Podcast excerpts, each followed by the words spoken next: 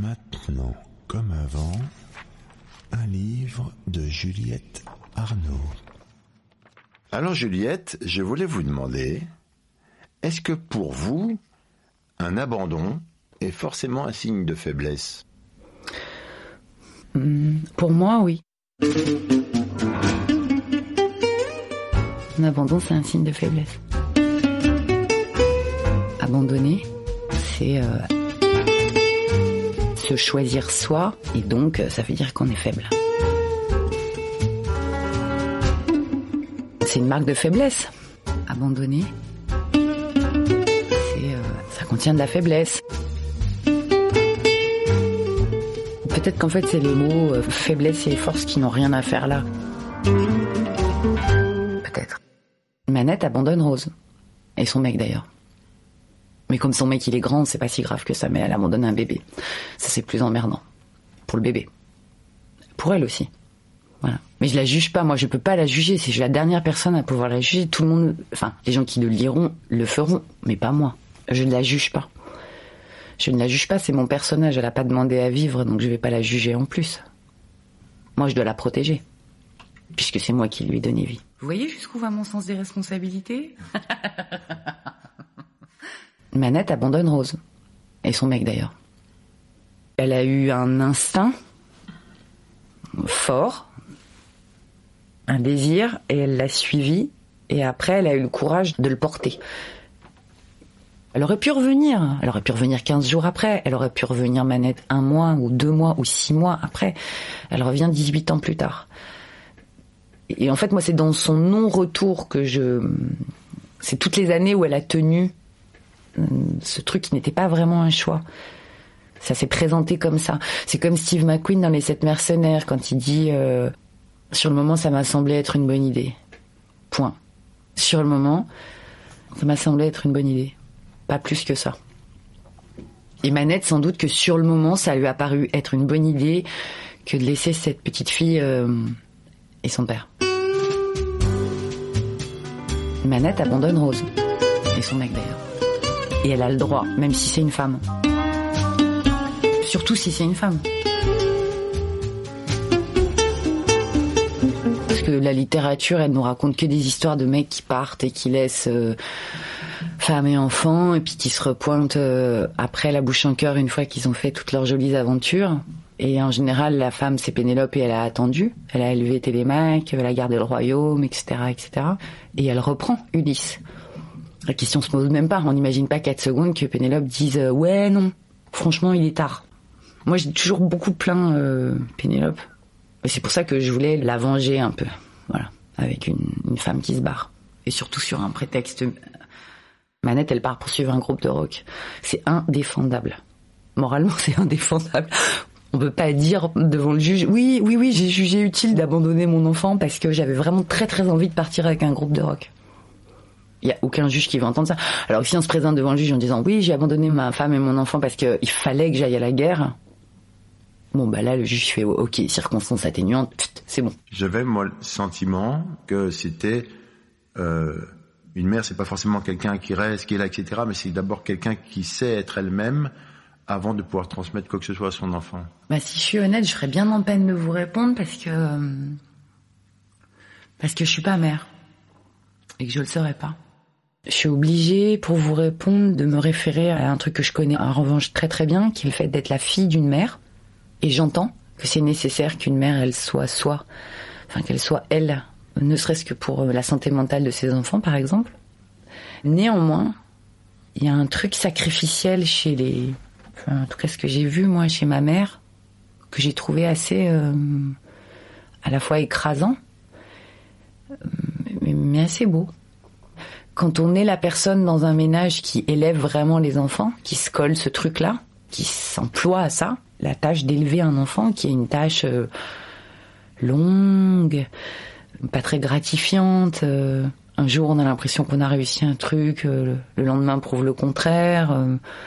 c'est pas comme réussir un cake au citron, quoi. Une éducation d'un enfant. C'est du sacrifice, quoi. C'est du sacrifice. C'est du sacrifice prend du temps de se sacrifier. Ça laisse pas beaucoup de place pour être soi. Le sacrifice, c'est une chose qui prend beaucoup de place, ne serait-ce que dans une journée, en termes d'heures. Quand on a des petits, surtout des petits en bas âge, ou même des petits jusqu'à bien 18 ans, putain, ils pompent un temps monstrueux, les mômes, à leur mère. Pas à leur père, forcément, parce que leurs pères sont pas là physiquement, donc... Ça, c'était dans le temps, ça. Non, c'est pas dans le temps. Non, c'est pas dans le temps. Moi, j'ai des copines qui ont mon âge, qui élèvent des enfants, et pardon, mais c'est pas dans le temps, quoi. Les mecs qui participent un peu plus que mon père et mes oncles participaient, enfin, en même temps, euh, c'est pas très compliqué. Enfin, ça reste, euh, par rapport aux heures que fournissent les gonzesses, ça reste ridicule. Ma mère, croyez-moi, je l'ai beaucoup regardée. J'ai passé des heures et des heures à l'espionner. D'abord, je l'ai toujours trouvée extrêmement belle et ça m'a pas passé. Et puis de toute façon, elle était, euh, enfin, elle est, euh, c'est pas que moi qui le disais, enfin voilà, elle était. Et puis elle a des trucs que peu d'êtres humains ont en fait. Elle est extrêmement complète. Elle est comme un gentilhomme du 18e. Elle a un corps fort, elle est athlétique, elle a une tête forte, elle est ultra diplômée, elle sait hyper bien faire la cuisine, elle sait hyper bien bricoler, elle euh, sait s'occuper de tout, elle fait de la couture, tout l'intéresse. Le cinéma, les livres. Euh, quand elle rit, elle pleure de rire. Et en même temps, elle est extrêmement misanthrope. N'a pas de sang-froid du tout. Et elle prend des colères noires. Je la trouve euh, admirable. Elle s'est toujours occupée de vous ou elle avait un métier particulier? Oui, bien sûr, elle est prof de lettres. Elle a toujours travaillé, ma mère. Moi, je l'ai toujours connue euh, travaillant. Et elle nous a éduqués, mon frère et moi, en sus. Et j'ai vu chez ma mère des trucs euh, comme elle m'obsédait. Moi, j'ai tout de suite perçu que chez ma mère, il y avait, euh, au-delà de la mère courage et euh, la femme parfaite et la prof exceptionnelle et tout ça, il y avait une autre femme à laquelle elle voulait absolument pas que j'ai accès. Une femme comme Manette, fébrile, avide, dangereuse peut-être pour elle-même et pour les autres. Je l'ai senti. Et Manette, c'est une part peut-être que ma mère a obligé à terre chez elle. Mais que j'ai reniflé quand même parce que, parce que je l'aime beaucoup et que je suis futée. Peut-être qu'elle passe son temps à se retenir. Oui. Oui, peut-être. Je sais pas. Elle passe son temps à se retenir pour vous, vous pensez? Hmm, Pour ce qu'elle a construit. Ses enfants, euh, oui, les gens qu'il aime et donc oui. Et puis ma mère, c'est pas quelqu'un qui, c'est pas, c'est pas une abandonneuse. Euh, voilà. Quand on a été élevé un peu comme moi, euh, c'est-à-dire en bride courte, et que miroite les 18 ans, les gamins comme ça qui ont été élevés serrés, ils voient arriver ça avec euh, énormément d'impatience. Et moi, j'ai vécu ce qui arrive à Rose, c'est-à-dire que pile l'été de mes 18 ans où je me disais bon bah là, ça va être la fête, quelque chose de pas banal. Euh, mes parents sont séparés. Ma mère est partie avec un autre homme dont elle était follement amoureuse, et moi j'ai eu l'impression d'être spoliée de pouvoir vraiment faire ma vie amoureuse à moi, puisque j'avais sous les yeux le spectacle d'une femme qui était hyper jeune, puisqu'elle m'avait eu euh, jeune, ma mère, donc c'était une femme d'une quarantaine d'années, qui irradiait de beauté et de jeunesse, parce que c'est le principe de tous les gens follement amoureux, hein. c'est les rend extrêmement beaux et, et jeunes. Et je l'ai vraiment vécu comme une énorme injustice, en me disant mais non, mais c'est pas faire. Moi j'ai attendu euh, bien sage, bien propre toutes ces années, et euh, à 100 mètres du bol de sangria, on me fait ah non, non non, on va faire euh, à nouveau le tour de ta mère si tu veux. Et après ça sera le tien. Moi j'en ai beaucoup voulu. Mais ils font tous ça. On parle de qui ils Les adultes Tout le monde fait ça. à chaque fois qu'on attend patiemment pour annoncer quelque chose, on peut être sûr qu'il va y avoir un truc qui va tomber. Ça vaut pour la sortie d'un film, ça vaut pour le machin, ça vaut pour tout. Je m'en fous parce que c'est pas mon problème. Moi, depuis, euh, je suis pas patiente. Donc, euh, j'ai réglé le problème. J'attends rien patiemment, je prends. Enfin, si c'est possible de prendre. Et sinon, je gère ma frustration. Voilà. Ok. j'ai réglé le problème je prends. Enfin, si c'est possible de prendre. Et sinon, je gère ma frustration. Est-ce que les chiens ou les chats sont les seuls êtres à vous inspirer des sentiments humains durables euh, Bah oui, parce que bah, je pense qu'il y a une catégorie d'êtres humains dont malheureusement je fais partie, qui ont des appétits euh, d'absolu, quand on le met sur un, sur un chien, par exemple, on a de bonnes chances de ne jamais se sentir euh, euh, trahi. Oui, restreint. un chien, c'est tant que ça de la vie en lui. Toutes les 24 heures, ça remet en route le logiciel du pur amour. Chaque réveil, chaque fois qu'il ouvre les yeux et qu'il pose son regard sur vous, il envoie un truc de où ça dit parfait. Je savais que cette journée elle est top. Ce qui est à la fois parfaitement ridicule. Et moi, je ne me lasse pas de ça. Il y a des gens qui trouvent ça super pesant et, euh, et lourd. Et moi, cette candeur ça me renverse d'amour. Ça me renverse. Ce truc d'ouvrir les yeux et de faire ouais, ma maman est là, mortelle. Je trouve ça magnifique. Voilà. Parfait. Je savais que cette journée elle est top. ouais, ma maman est là, mortelle. Je trouve ça magnifique. Il y a un film de Spielberg que j'aime beaucoup qui s'appelle euh, AI. Oui, c'est horrible. Alors moi, ça, ce film me fait pleurer. Euh, me fera pleurer toute ma vie. D'ailleurs, je pense que maintenant, je suis trop vieille pour ces conneries. Je pense que je suis plus capable de voir euh, AI de la même manière que je ne suis plus capable de voir E.T. Et je pleure trop, quoi. C'est là, alors là, vraiment la question, mais d'où, d'où arrive toute cette putain de flotte? Vraiment, la question se pose. Vous avez de l'eau en vous, vous savez ça quand même. non, mais d'accord, mais est-ce qu'il y a des réserves toutes prêtes? Mais il y a des glandes lacrymales. Et donc, ça, ça fait des, ça fait comme des, des, des nappes euh, phréatiques à l'intérieur de nos corps. Euh, sur un monde nul en, encore. Non, vous êtes bien avec des nappes phréatiques. Dans AI, il y a un truc euh, qui est un peu dans E.T. aussi, c'est-à-dire quand E.T. dit à la fin à Elliot, euh, il lui montre son cœur et sa tête et il lui dit je serai là. Parce qu'Eliot veut pas qu'E.T. s'en aille et E.T. bon bah E.T. faut bien qu'il rentre à sa mm. maison, hein. Il l'a dit depuis le départ. En même temps, le mec a été honnête, il l'a dit, il faut que je retourne à ma mm. maison. Et donc E.T. dit à Elliot, ben, je serai là et là en lui montrant sa tête et son cœur. Mais moi, je suis sûre que Spielberg, il montre le dernier plan qu'il fait sur le visage d'Eliot. Franchement, Elliot, il est défiguré de chagrin. Ça a l'air d'être une fin euh, heureuse, mais pour moi, n'en est pas une. Si on se fie juste au plan sur le visage d'Eliot, il a perdu son grand amour. C'est tout. Il fera avec. Il fera sa vie, Elliot, mais, euh, mais à cet instant-là, pile, non seulement il a perdu son grand amour, et il le sait.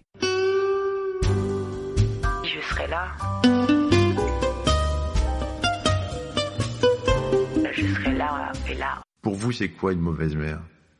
La définition de mauvaise mère, ce serait quoi pour vous? Au moment où vous m'avez dit ça, je me suis dit, euh, on ne dit jamais un mauvais père. Non, on dit père absent. On dit père. Euh, on dit gros con. Voilà. Je crois absolument pas à l'instinct maternel. Du tout. Mais c'est pas grave. Je crois que c'est même mieux pour les enfants qu'il y en ait pas. Moi, si c'était que de moi, les enfants, ils seraient élevés euh, comme dans les kibbutz euh, dans les années euh, 50, 60, euh, euh, c'est-à-dire euh, par groupe d'âge. ils verraient leurs vrais parents qu'une heure par jour et sinon le reste du temps ils seraient élevés avec des enfants de leur âge et par des adultes qui se relaieraient. Ça, là on arrive à un truc super chelou quand même. Non, c'est pas chelou. Ah si, c'est chelou. Ah, c'est pas chelou les Non mais l'instinct maternel n'existe pas, pardon, c'est chelou. Quoi. Ben non, mais moi j'y crois pas. Je crois que c'est des âneries. Ça existe sans doute pour les animaux, mais je pense pas que ça existe pour les êtres humains. En tout cas, ça fait peser un poids tellement dégueulasse sur les femmes que non, je suis pas d'accord. C'est méchant c'est déjà suffisamment difficile d'être la mère de quelqu'un ou le père de quelqu'un. Si en plus euh, t'as une obligation euh, de le ressentir dans ton ventre, mes couilles. On parle donc de vos couilles. On est bien. Depuis que je sais lire, euh, ma vie est mieux. Lire, ça a souvent été contre ma mère aussi. Moi, par exemple, je m'enfermais, je voulais pas faire mes devoirs. Enfin non, c'est pas que je voulais pas faire mes devoirs, je voulais plus lire que faire mes devoirs, et donc ma mère me chassait euh, de partout dans l'appartement, y compris euh, caché aux chiottes, pour que j'arrête de lire. Donc par exemple cette phrase « arrête de lire », je l'ai beaucoup entendue. Je pense que j'ai aimé lire pour faire comme elle, et exactement en même temps que je lisais pour faire comme elle, je lisais aussi pour trouver mon territoire à moi. Ma mère et moi, on n'aime pas forcément les mêmes écrivains. Et surtout, on ne demande pas les mêmes choses aux livres. Vous leur demandez quoi, vous? Des choses plus primitives que ma mère. Plus enfantines, plus primitives, plus barbares aussi, plus... Euh, c'est comme mes cachettes quand j'étais petite, quoi. Mes cabanes, mes cachettes, mais c'est un endroit où me cacher, en fait. Lire, disparaître. Quand vous écrivez, ça vous fait pareil? Ouais. C'est vrai? Ah ouais. Juliette, ils sont arrivés quand, vos 18 ans? À 30.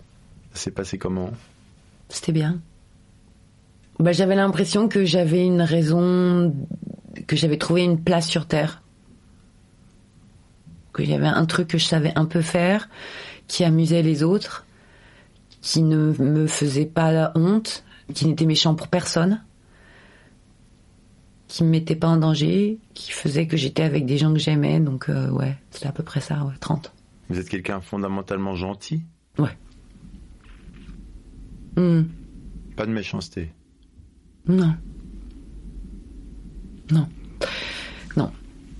Bah, de la colère, hein, de la colère, euh, beaucoup de colère. Euh, de la colère, mais c'est pas de la méchanceté, la colère, c'est autre chose. Non, non, j'ai pas de cruauté, j'ai pas de. Euh, non. Je suis à chaque fois très, très, très, très étonnée quand, quand je la vois chez les autres. je, je, parle même pas en allumant la télé hein, ou en lisant le journal. Je parle dans la vie de tous les jours. Je m'habitue pas à l'effet que ça me fait à la cruauté. C'est pour ça, les livres, euh, moi j'ai l'impression d'être protégée, hein, euh, y compris en lisant des livres atroces. Hein. Mais c'est pas sous mes yeux. Quand on lit un livre, c'est pas comme quand on voit un film.